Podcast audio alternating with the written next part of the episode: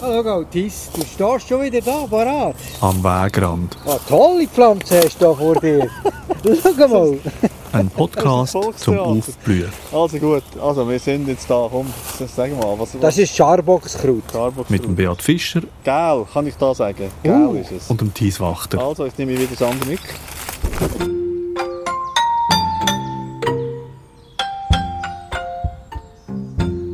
Scharboxkraut, Ranunculus ficaria. Wieso ist das spannend, das Starbucks-Kraut? Ja, erstens, weil es gelb blüht. Etwas, so gelb blüht, das ist äh, extra Reiz für mich. Da muss ich schauen. Also da muss man jetzt natürlich auch sagen, du bist einfach ein Gel-Fetischist, eine Art, oder? Also du tust zum Beispiel alle Geschenkpäckchen tust du Gel einpacken und so, oder? Das äh, muss ich jetzt verraten. Also das Gel, ich weiß nicht, wieso dass du Gel so dermaßen toll findest. Im Leben weisst du nicht immer alles. Aber diese Sachen weisst dass es ist. Und das nimmst du so. Und es ist tatsächlich so, wenn ich draußen bin, wenn etwas gelb blüht, dann schaue ich besonders. Und Scharboxkraut ist so eine niederliegende Pflanze, die wir im Wald hier haben. Und ist auch so ein, ein sogenannter Frühlingsgeophyt. Also einer, der sehr früh im Frühling eben blüht, bevor das Laubbäume das Laub draussen haben. Das heisst, jetzt haben wir immer noch die Situation, dass alles Licht am Waldboden kommt. Und jetzt schauen wir uns das mal genauer anschauen. Das heisst, wir gehen auf Knie, es ist ein niederliegendes Gewächs. Das Scharboxkraut. Was sehen wir? Wir fangen gerade an mit den Blüten, weil die sind wirklich am auffälligsten. Das sind wieder so einzelne Kronblätter. Das sind manchmal 7, 8 bis 11 von denen. Zählen wir mal. 1, 2, 3, 4, 5, 6, 7, 8, 9 in dem Fall. So ein bisschen schlank, länglich. Und der im Zentrum haben wir gelbe Staubblätter. Und im Zentrum an der Basis, das, was so grün leuchtet, das ist der weibliche Teil der Blüte mit den verschiedenen Fruchtknoten und den Narben dran. Also eigentlich sieht das so aus wie ein Buschwindröschen, einfach gel. Das ist super, das. Weil es ist auch die gleiche Pflanzenfamilie. Und wenn etwas in der gleichen Pflanzenfamilie ist, dann haben wir viele Ähnlichkeiten. Das heisst, der Bauplan ist vielfach sehr ähnlich von den Blüten. Das ist auch ein Hahnenfussgewächs. Toll ist auch, wenn wir die Blätter anschauen und da ein bisschen graben, sehen wir sie. Aha, die sind so herzförmig, also ründlich. Ganz anders als das Buschwindröschen. Was ihr hier gesehen es kommt aus dem Boden raus. Ein Trieb mit ganz vielen Blättern und nachher hat es so am Boden kriechende Triebe und der kommt die Blüte. Das heisst, auch das Pflänzchen ist fähig, so Teppiche zu bilden. Und ganze Bestände sind einfach dominiert durch das Scharboxkraut, weil es so kriechende Triebe hat. Und das ist natürlich immer clever, wenn ein Pflänzchen alles dominiert, weil dann ist es der Chef. Weil es geht ja auch um Konkurrenz, Licht, Nährstoff, Wasser aus dem Boden. Und wenn ich das Ganze, da jetzt da haben wir so ein Högali vor uns, kann überwachsen, dann kann ich das am besten nutzen oder am meisten nutzen. Du dich einmal in Pflanzen versetzen, wenn du über Pflanzen redest? Ich glaube schon. Also, ich probiere immer mir die Situation vorzustellen, wie ich jetzt wäre an dieser Situation.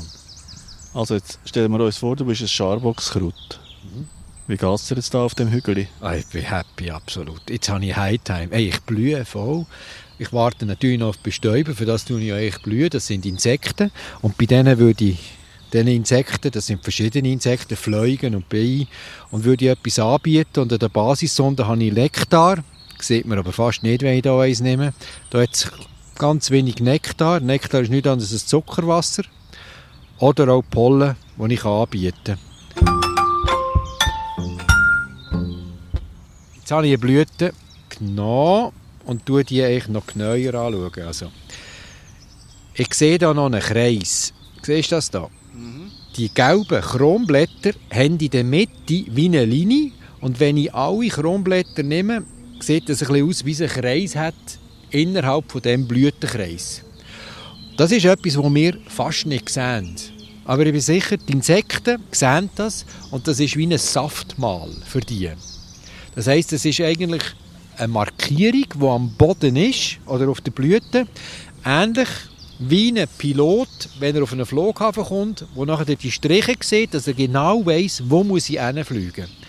Und da ist der Kreis, das Saftmal genau das gleiche und das sagt im Insekt, da musst du fliegen, so verlierst du keine Zeit und dann kommst du gerade etwas über, weil da an der Basis ist der Nektar, Zuckerwasser, das heisst nichts als eben Nahrung.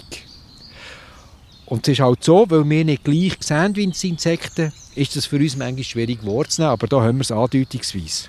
Also es ist eine schöne Pflanze, es ist gel, das gefällt dir besonders gut, äh, mir eigentlich auch noch so, aber äh, gibt es denn irgendetwas Besonderes jetzt an dieser Pflanze? Es ist natürlich giftig. Wieder, wie ein Hanenfußgewächs giftig ist. Wenn man zu viel von deren isst, Vergiftungserscheinungen sind Übelkeit, Erbrechen und Durchfall. Hast du das schon mal erlebt? Nein, das noch nicht, weil das weiss ich, dass es giftig ist. Aber der Name, der deutsche Name, Scharbockskraut, ist eben clever. Weil Scharbock ist ein alter Name von der Krankheit Skorbut. Skorbut ist eigentlich nichts anderes als eine Vitamin C-Mangelkrankheit.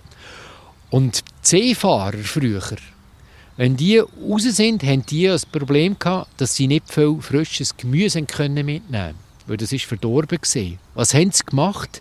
Sie haben Blätter genommen von dieser Pflanze, die wir hier vor uns haben, vor dem Scharbockskraut. Die sind gesammelt worden und die sind sehr Vitamin C reich. Und die haben sie nachher gegessen auf ihrer Schifffahrt und haben so den Vitamin C-Mangel, den man ja hat auf dem Schiff hatte, früher, weil man eben nichts Frisches hat, können verzögern. Und das ist der Grund, wieso die Pflanze Scharbockskraut heisst. Jetzt hast du gerade gesagt, sie sind giftig. Genau. Und das ist der kleine Widerspruch, wo so kann gelöst werden kann. Man muss die Blätter sammeln, bevor as Blüten da sind. Sobald das Blüten da sind, werden die Giftstoffe aktiviert oder bildet in der Pflanze. Aber bevor sie blüht, sind sie absolut ungiftig und man kann sie also selber auch essen und in einem Quarksösali und so integrieren und es hat so ein einen nussigen Geschmack. Also man kann jetzt auch eins essen, das ist kein Problem, so ein kleines Ding. Es darf einfach noch nicht blühen. Und das ist gut. Mm. Mm, das Nussige spüre ich jetzt nicht. Es ist leicht scharf im Abgang. Das sagst du mir dann, wenn es dir übel wird oder so? Nein, es ist gut. Bei dieser Menge ist es sowieso kein Problem. Aber also du kannst einfach eine Pflanze nehmen, die keine Blüten dran hat. Also rundum hat es ja Blüten, aber es hat auch viele Blätter. Wie weißt du denn, dass die Blätter nicht zu dieser Blüte gehören? Ja, da musst du schauen. Schau, da können wir sehen.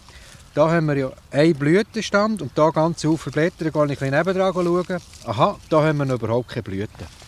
Also von denen könnt ihr sammeln. Aber du musst dir das mal vorstellen. Ich meine, so ein Blättchen hat einen Durchmesser, schon ründlich, herzförmig von einem Zentimeter. Hey, wie viel was die gesammelt haben. Und dann haben sie so können lagern auf dem Schiff. Sonst würde man das nicht aufschreiben. Und es muss wirklich sehr Vitamin C reich sein. Und so hat man wirklich die Krankheit können, auch weg, ich sage nicht verhindern, sondern rauszögern. Je nachdem, wie lange die Reise auch gegangen ist. Ist das nicht ein bisschen gefährlich, wenn du da quasi aufrufst, um die Blätter zu essen? Ich sehe da hunderte, tausende, wenn ich von Anfang zähle. Nein, ich meine nicht für die Pflanzen, sondern für die Menschen. Es ist typisch, dass du als Botaniker wieder das Gefühl hast, gefährlich ist bezogen auf Pflanzen, dass der Pflanzen schadet. Den Menschen. Ah, der Mensch, da habe ich nicht so Angst. das ist nicht so das Problem. So, aber jetzt werde ich etwas anderes noch zeigen. Ich habe probiert, etwas schon zu suchen vorhin, wo ich realisiere, dass es noch nicht gibt. Wir haben jetzt schon gesehen, wie die Pflanze bestäubt wird durch Insekten und die, wenn sie die Bestäubung erfolgreich ist, gibt es natürlich die Früchte und im nächsten Jahr könnten die wieder keimen. Das ist eine einfache Sache. Und ich habe noch so geschaut, ob es Brutknöllchen hat. Das sind ganz kleine, braune Böllchen, die an der Basis der Blätter wachsen. Und es ist eigentlich so, dass die erst nach dem Verblühen sich entwickeln. Und ich sehe aber da, habe ich ein Steckchen gesteckt und ich werde das zeigen, Tis. Ich sehe so ein Knöllchen. Das ist etwa 3 mm Durchmesser und es hat ein Blättchen und das ist das erste Blättchen von dem Pflänzchen. Das heißt, Das ist ein Knöllchen vom letzten Jahr, das gebildet wurde. Dann geht das ab und das wartet, bis es eben Frühling ist. Und dann fängt es an zu keimen. Ein Teil, das ist die Wurzel, geht in den Boden. Und das andere sind die Blätter, die jetzt entstehen. Und das ist eine sogenannte vegetative Vermehrung, weil das Brutknöllchen hat genetisch genau exakt den gleichen Code eigentlich wie die Mutterpflanze. Während dem ja eine Frucht immer bei dem Fall da, wenn es eine Fremdbestäubung gegeben hat, eine Vermischung ist vom genetischen Material. Das heißt, die Pflanze kann sich wieder auf zwei Varianten vermehren. Entweder vegetativ mit diesen Blutknöllchen, die wir hier haben, klein braun, oder eben mit den Früchten. Hm. Das ist auch der Grund, wieso man das so häufig dicht als Teppich findet, weil so eine Pflanze kann ganz Haufen von diesen machen. 20, 30 sind da und wenn die einfach runterfallen, am gleichen Ort, oder weil sie rund sind, können sie eben auch rollen. Da haben wir einen Hügel, oder? da können sie ein bisschen runter, gewöhnt man ein paar Zentimeter und zack, kann wieder sich neu ausbreiten. Ja, so. Da ist wieder etwas. Ja, ist doch schön, oder? Mit diesen Seefahrern. Also, das finde ich so eine schöne Geschichte. Und bei uns in den Wäldern, was haben wir denn mit Seefahrern zu tun? Gut, das wächst sicher auch im Norddeutschen, oder? Ja, genau, ist in ganz Europa. Kommt die vor, bis Asien. Das ist, die ist weit verbreitet. Die, einfach in den Wäldern und Gebüsch, die kommt sie vor.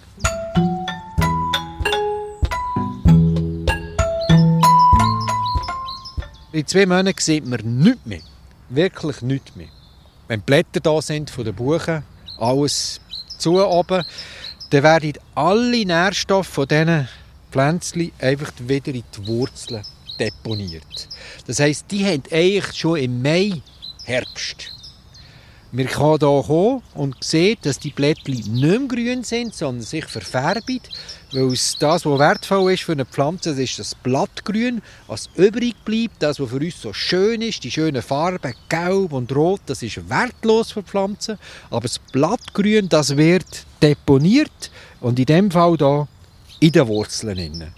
Und nächstes Jahr im Frühling wieder aktiviert und zack, los geht's und dann kann ich wachsen blühen, werden bestäubt, machen Früchte und fertig ist der Zyklus und wieder alles einziehen. Jetzt tun wir noch schnell graben. Ich möchte wissen, was hat eigentlich die Pflanze für die Wurzeln? Ja, ich da wieder mit den Händen runter. Mal schauen. Oh, super. Genau das, was das Lehrbuch sagt. Haben wir da schon gefunden. Ich sehe da so wie längliche Knollen, kann man dem sagen. Also der ist jetzt etwa einen Zentimeter lang, aber schön verdickt. Wunderbar. Und da nebenan ein bisschen kleiner, das ist ein halber Zentimeter. Und das sind die Knollen, wo die Reservestoffe drinnen wieder gelagert werden. Und das heisst, es ist eine mehrjährige Pflanze. Nächstes Jahr kommt die wieder. Ist gut? Und ich vergrabe es wieder. Ah, ja, jetzt sieht es aus, wie wenn es nie ausgegraben worden wäre. Also auch der Beat hat das Herz. Und die Pflanze, die in der nächsten Episode der Beat so begeistert, heisst Hohlknolliger Lerchensporn Corydalis cava. Botanik Beat Fischer. Produktion Thies Wachter, Sounddesign Luki Fretz, Musik Blue Dot Sessions.